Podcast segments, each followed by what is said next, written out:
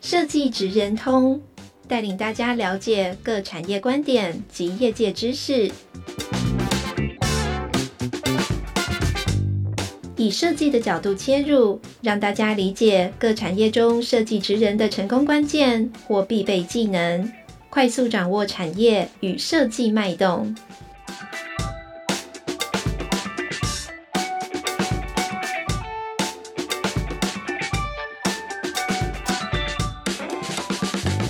各位听众朋友，大家好，欢迎来到设计职人通 Podcast 频道，我是台湾设计研究院研究发展处的处长 Angela。那今天我们邀请到非常有名的卓志远卓学长来跟我们谈谈 UX 跟设计思考哈。那所以待会的话呢，我会先介绍一下志远的一个背景哈。那其实志远大家都很熟悉，因为在业界真的非常有名哈。他在用 UX 还有设计思考翻转难用到爆炸的报税系统，是大多数人对。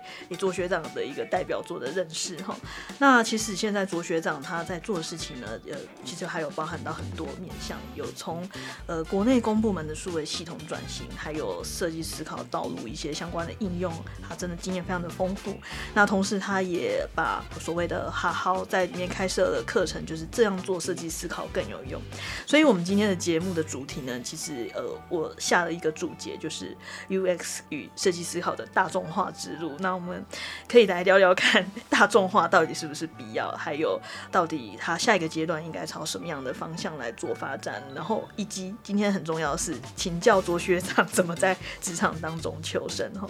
那我先来直接进入到第一题哦，就是呃，我们来聊聊志远。志远，你可不可以请你简单介绍一下你的职业生涯？你怎么会选择用使用者经验作为你的核心专业？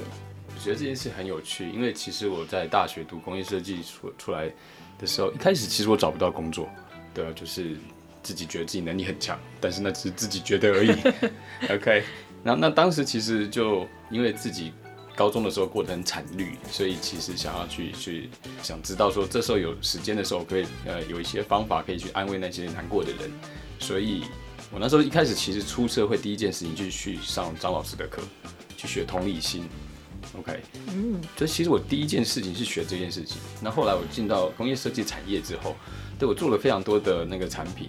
但是我后来就发现我没有这么擅长做这些物件。对，那我们的设计师他磨那个 PU 可以磨一个整个圆形，圆形还可以滚直线啊，我不行。对，然后就是有时候那设计师我们的提案，我大概有半年的提案都被其他同事，我们有三个设计师一起提案，然后一起给给给业主三个。有半年的 以上的时间，我都没有选到任何一个这样子，然后就看啊啊，又是学妹啊，又是学弟，然后就觉得心里很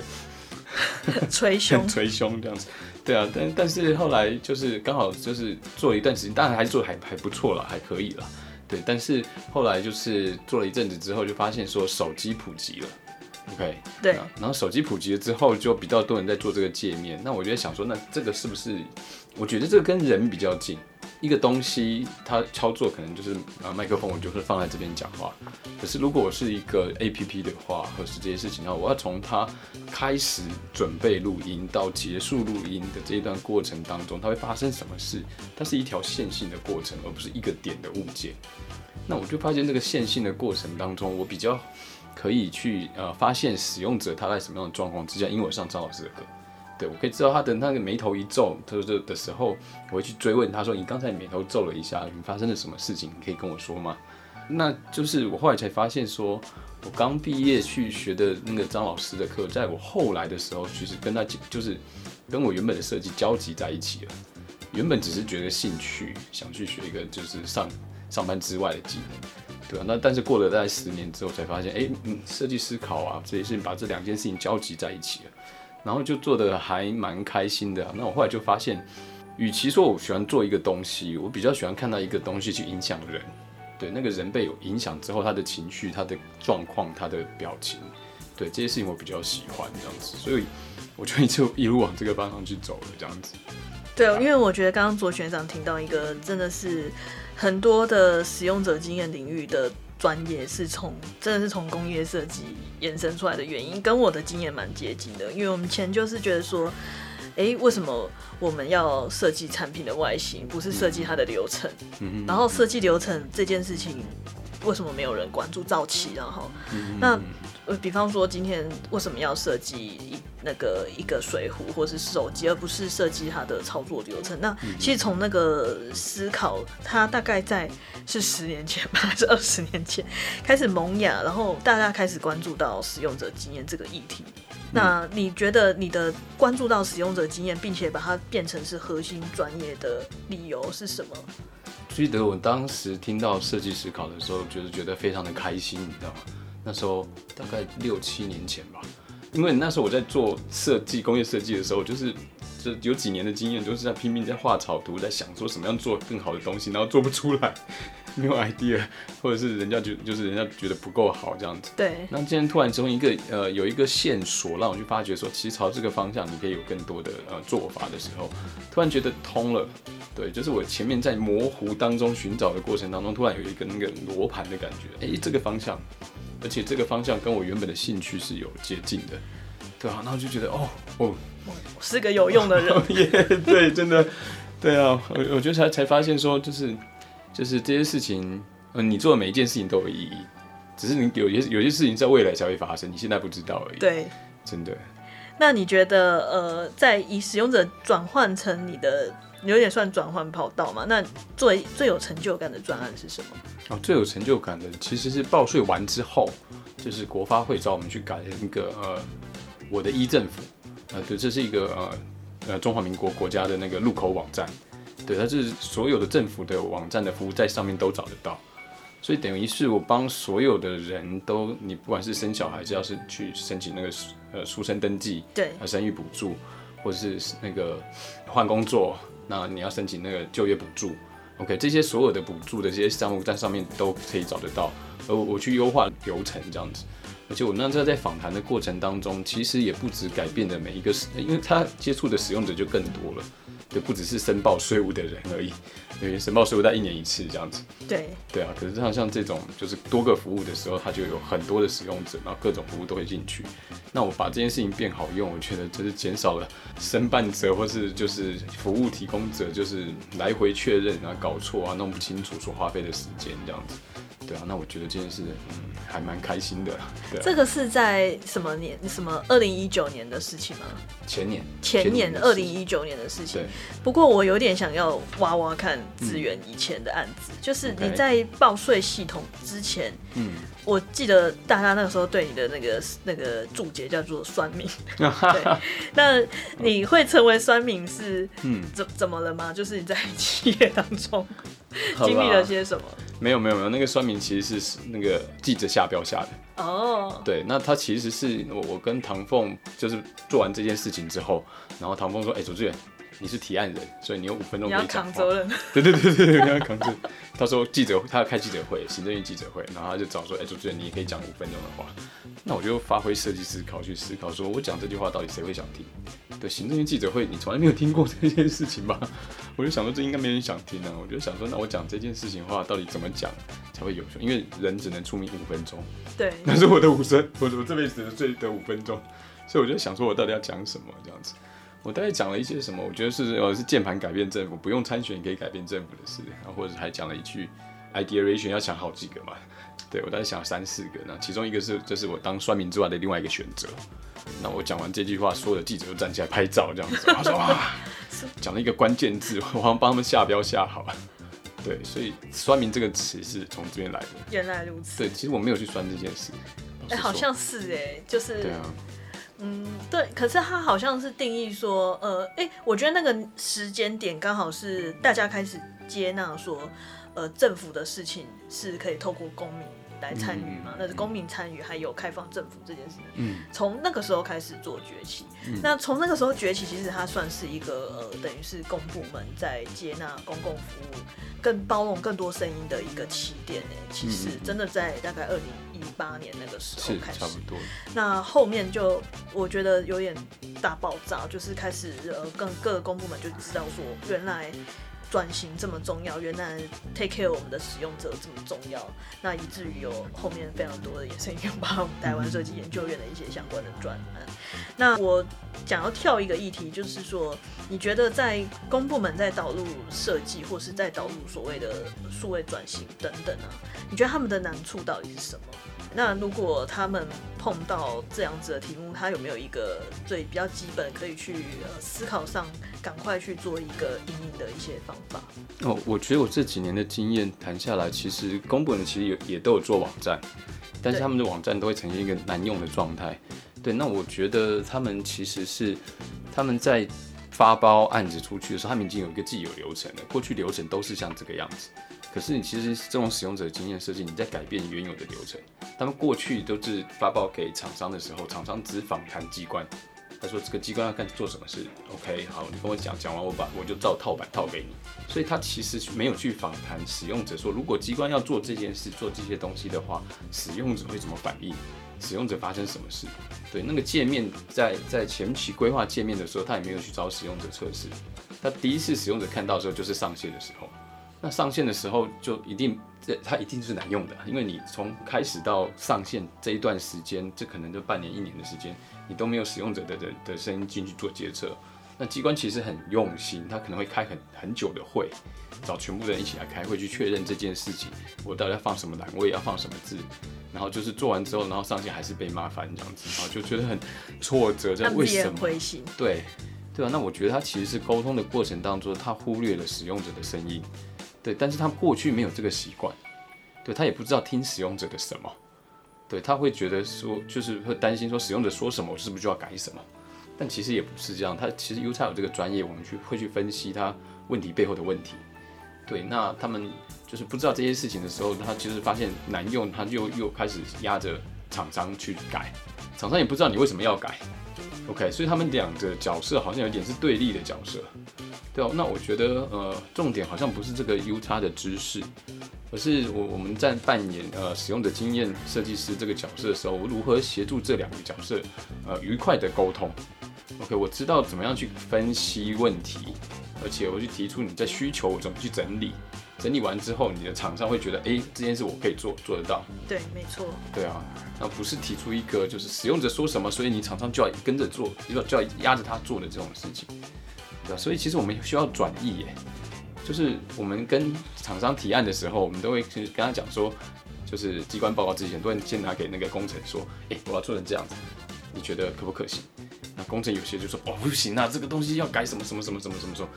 听完就知道，就是他会讲一堆你听不懂的词的时候，就表示 OK，他不想做，OK，但是我会去想说，我要达到同样目标的简单方式，对，这是设计师的价值啊，不是每个人都可以做这件事情，好吗？就是同样达到同样的目标，你可以用更简单的方式去达到这个目标，让工程可以去执行的方式达到这个目标。OK，就是你至少可以推进一部分这样子，让一件事情可以继续往下走，对对，不然会卡在那边。对啊，那那这件事情不是不是会访谈或是会发现问题，他就等去做得出来的东西这样子。对啊，那我中间还跟厂商沟通了非常多次。对啊，那我们最近也是这样子沟通完，最后跟厂商报告的，跟机关报告的时候。他说：“哎、欸，你们做的真的很棒哎，我们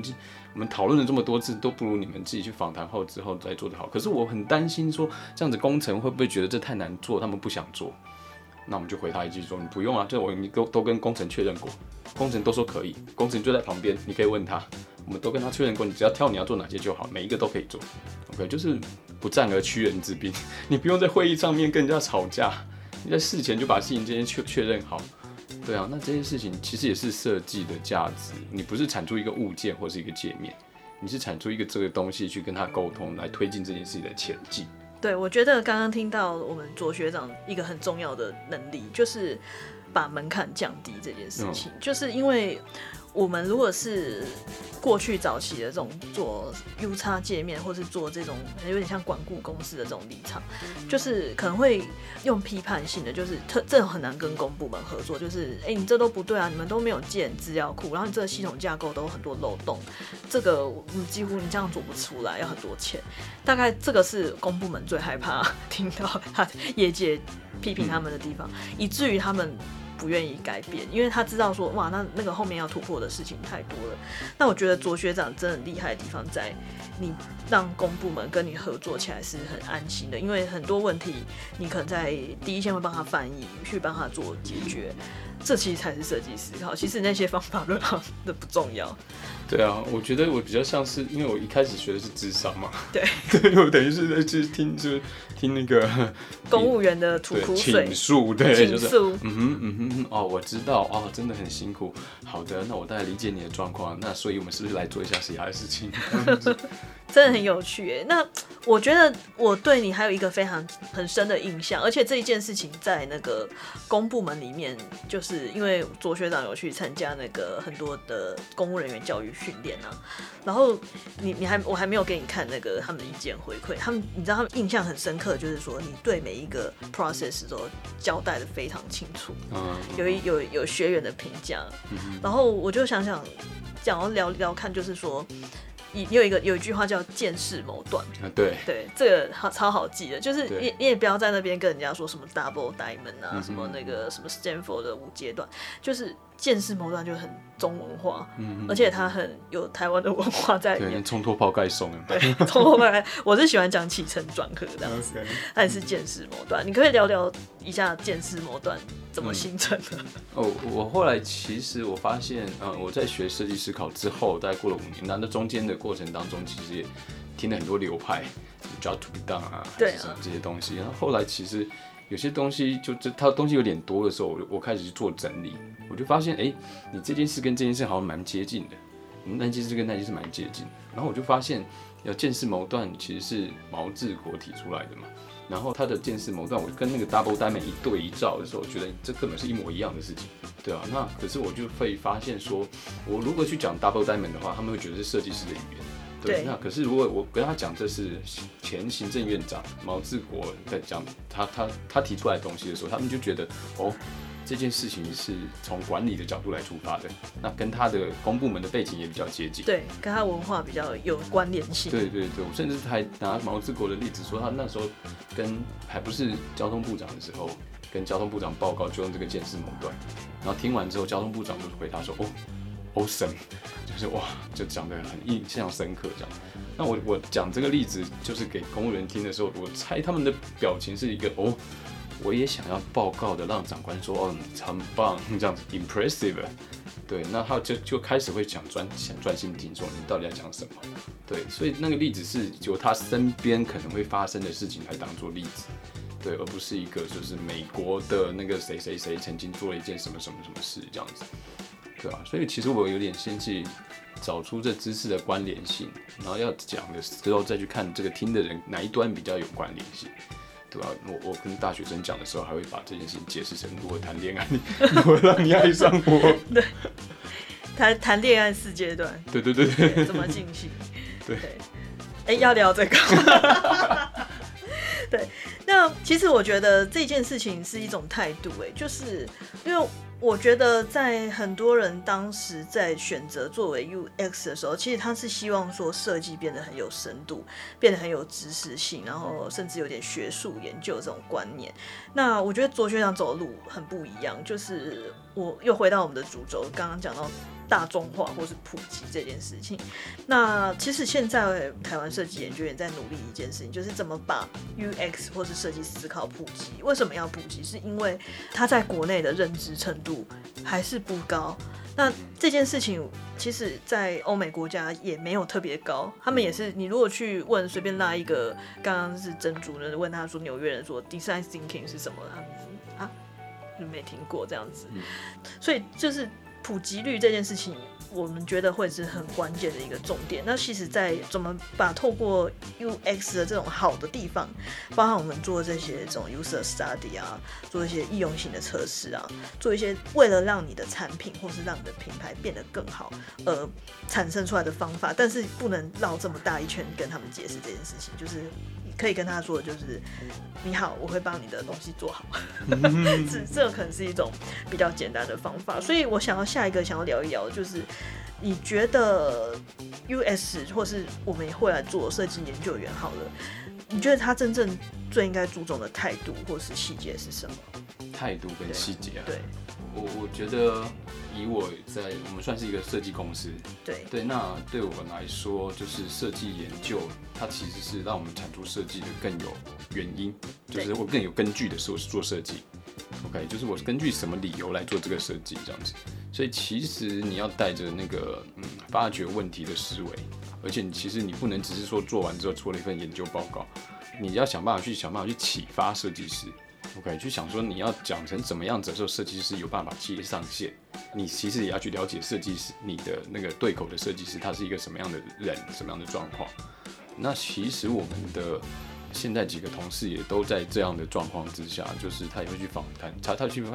他有去跟业主沟通，他有去看到工程师在什么样的状况之下，对吧、啊？那我的自己前昨天才办了一场同事的实习分享会，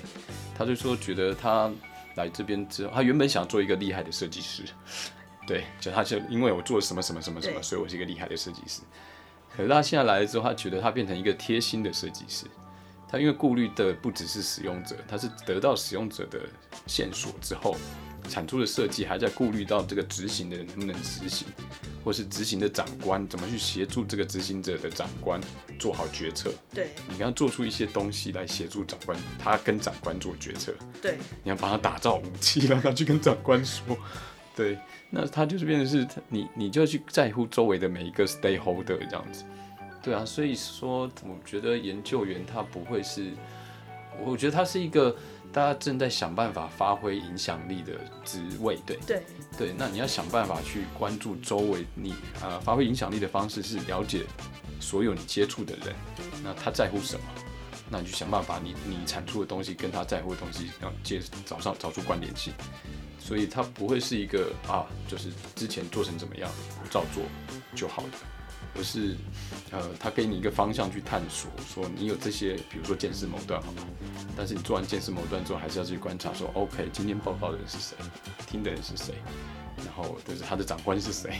对，对，那我要怎么去把这些事情转译的，让他能够接受？那如果他不接受的话，那我们怎么安抚他？之后就说，好，我们可以再调整一个比较简单的版本，你不要紧张。其实好像有蛮多部分是要融合专案管理这种观念，嗯、让也是。要把这个专案往下推啊，嗯、那你如果不能提的一个意见是大家都没有办法解决它。嗯、那最近有一个，最近那个 Harvard Business 的那个期刊里面有讲到一件事情，就是说现在的企业要的是解决问题的人，嗯、我我不缺找出问题的人。是，对，对啊，就是对你真的点出问题，大家就是呈现一个。我有碰过，我有去当某个企业很大间的绿色的银行。OK，好，没关系。对对对，某个高深的企业，对对，某个高深的企业，就是它里面的 U 叉就真的是被大家所嫌弃，就是他就一直提出来，我觉得这样子是比较好的，可是他没有去顾虑说这个专案就是他在签约的时候有没有有没有时间来处理这件事情。对，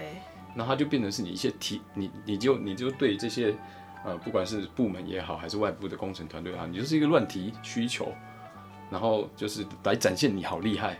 所以能发现这些东西来来压来压迫我去改东改西的人这样子，对。那这件事情就是说，那你 那就很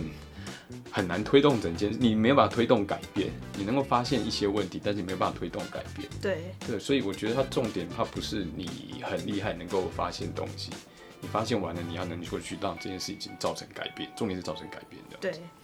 重点是可以完成它，啊、然后在很多的限制底下，我们还是掌握了某些可行性。对，然后让它这件事情变好一点点。嗯嗯嗯，这好像是对啊，有时候它只是第一步。对，第一步。嗯、那以后做不到的事情，以后再说，这样子。嗯、甚至你这一步只是取得信任感的第一步。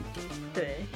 那你觉得，呃，因为其实现在有一个蛮有趣的议题，就是我我自己很多的后辈吼，就是他们会说，他们也要当一个 UX，或者他想要当一个 Service Designer 这样子，就是大家对这个议题，它越来越红。可是实际上，像你刚刚说的，就是诶、欸，其实 UX 在企业里面，业界对他的印象就是，你好像是在检查我哪里做的不好，因为应用性测试嘛，就哪里做的不好，或者是在考察说我哪里做的需要该改进。然后，然后其实他在企业的角色不需要非常的多。那那现在后辈就会说，就等于其实讲直接一点，就是企业现在这些人已经够了。那新进的人他就会开始在找说，哎、那我要去什么样的产业去做发展？那其实我今天有一个议题，就是当然包含我们我们自己摄影院在内，就是我们在开公部门的需求就是这样，因为公部门还有很多的蓝海的空间，那它它的蓝海空间有没有未来有没有办法再吸纳更多这想要投入这个领域的人，是一个问题，其实不确定，还不是很明确。那我们可不可以聊聊看，就是你对这个部分的看法？嗯，你的意思是说，呃，等于是后辈他他想要投入公部门，或是我要当做志愿二这样。嗯，OK，他该怎么做这样子？哦，我觉得他很很像我，我现在是在创业的一个阶段。对，这个创业的阶段就是，其实我的产品也还不明确，我大概有一些知识，对，但是这些知识的时候，我在逐渐的把它变得简化，变得让我们同事能够操作执行。但是在操作的执行的过程当中，它都会有洞，你知道吗？就是你会漏漏一些东西，因为你在孵化一个新的产品或服务。对对，那这个过程当中其实就很需要有人补位。那我们昨天的呃，我我自己一个同事的的补补位，我就觉得做的不错。我觉得我自己就把就是 design thinking 这件事情，然后或者或者是应用性测试，你只是发现问题而已。但是我后来就把它延伸说，我不只是在发现问题，我还帮你提出 solution。而且这个 solution 会把帮我也提出简单的 solution，你能够执行的 solution，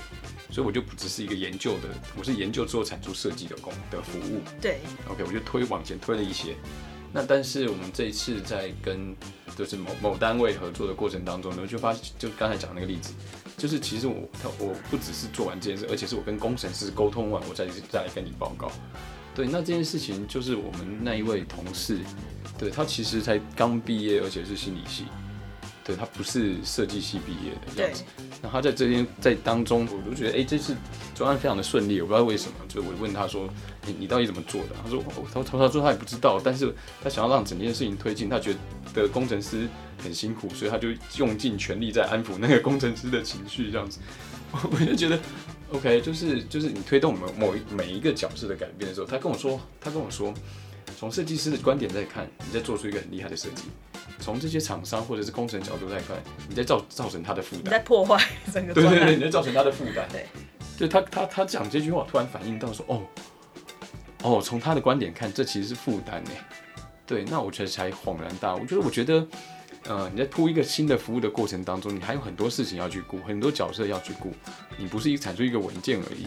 对啊，那那这些沟通的过程当中，你都会需要发发挥你个人的特质。甚至说，老板就说你就做完这样就好了，但是你都要想说，除了这样事情，我还可以发现哪些事情？OK，我还可以改进哪些事情？就我的能力所及，可以做什么？那我觉得这也是一个设计思考的过程。你在处理专案的过程当中，发现中间有哪些洞，有哪些问题，而且然后你去就你的能力所及再去往前推一些。嗯，OK，那这件事情它本身就是设计思考啊。嗯。不管是管理还是设计还是什么的，这这些都是呃改变呃造成改变的其中一些因素。嗯，对啊。那如果你有一些像这个能力的话，其实你可以去 Google 一下，有一个面试官很重视在履历上很重视的一件事情，它有个缩写叫做 STAR，S T A R，就是你在你在什么 situation S，对你发现了什么样的 task，OK，所以你做出了哪些 action，OK，这些 action 造成什么 result，OK。S T A R，你这样想一下，这个 S T A R 跟 design thinking 是不是一模一样？跟见识矛盾也也是一模一样，跟起承转合也是。对，我很喜欢把这些知识之间的关联性接起来，要不然我记不起来。对对，那那其实你看，那你如果你你把这 S T A 做好，你是不是就也知道设计思考？对。那为什么设计思考会没有就是出路？对，那就是我在找履历的时候，我都要找这种。我我通过人资跟我说，我就在找那个星星，这一堆履历来这么多一百份，我就在找那个有信心的履历，那个故事说得好，而且知道自己做的可以做什么事情，去改变这件事情的那个人，这样子。听起来是呃，有这种见识的人，通常他是那个啦，就是呃，同理心真的会比较强，而且比较，我觉得比较，我觉得比较温柔。我觉得智源体验设计。们的氛围就是比较比较温柔的一家公司，就是比方说可能第一次要跟你谈合作，或是呃我因为其实对有 U 叉有这个需求，或者有对第三方有需求的人，他通常是他有点不知道我现在该做什么，改变，然后我可能说我我就什么都不会这样子，然后决然一生。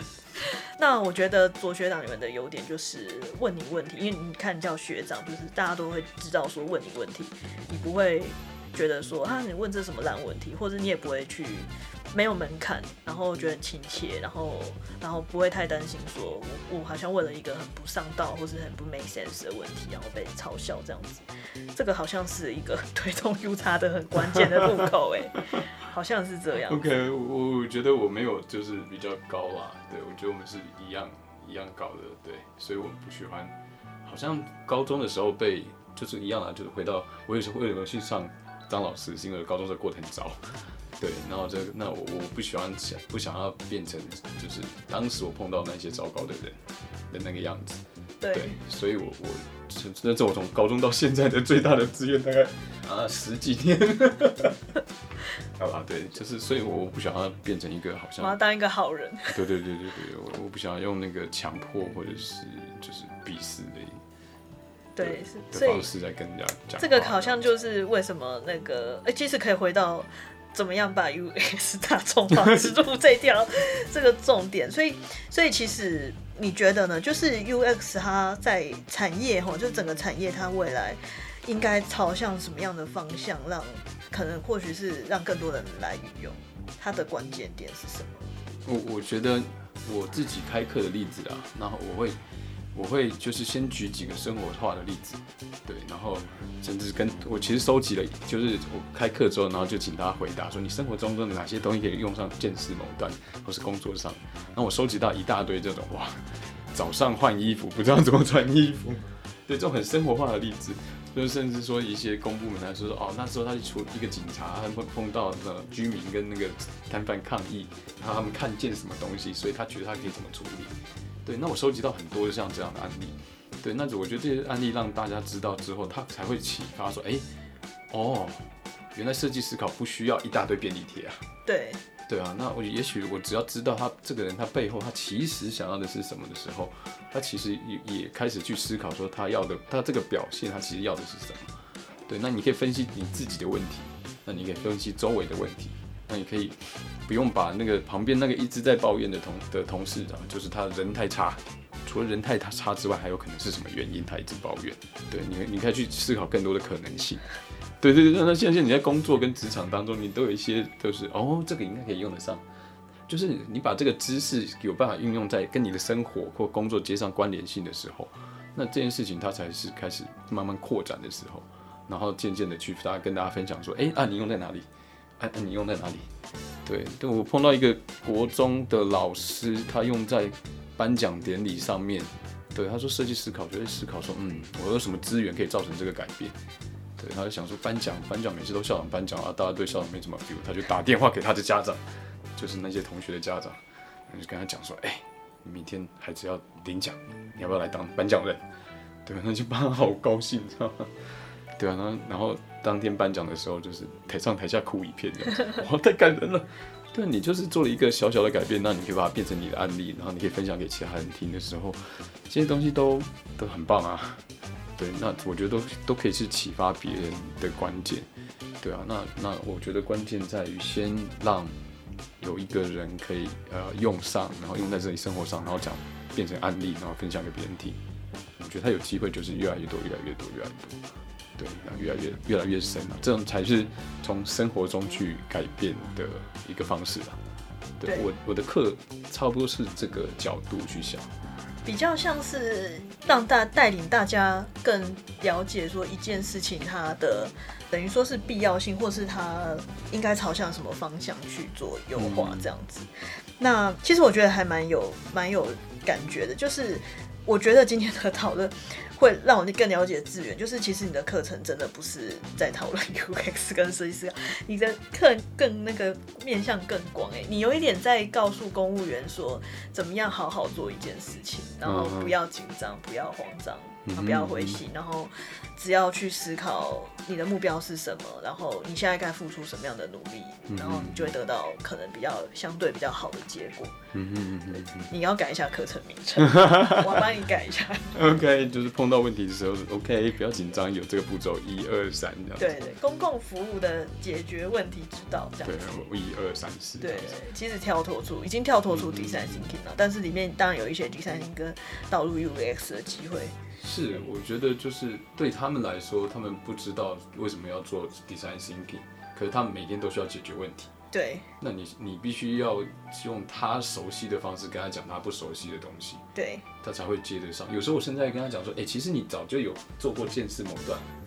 ，OK，只是你现在没有把你过去没有把它整理出来。你要想一下，你过去是不是有哪几件事你有用到这些事，然后我还给他时间想，然后请大家分享。哎、欸，真的有哎、欸。所以其实，我觉得不是我们不会这件事，只是我们会忽略，我们就急着他去急着去做谋，就是我要做什么东西出来，而去忽略说我还没有看到使用者发生什么事，我就去做。我突然联想到一个那个很有趣的那个 design thinking 的 tools，就是那个 IDEO 他们在去年那个疫情爆发的时候啊。然后他有推出，马上推出一系列的 design thinking 的工具给给企业开开源下载。然后里面有一个 camera 是很有趣，他就是问你说，就是他们他们对应的对象就是说一些餐厅快要倒闭了，或是你。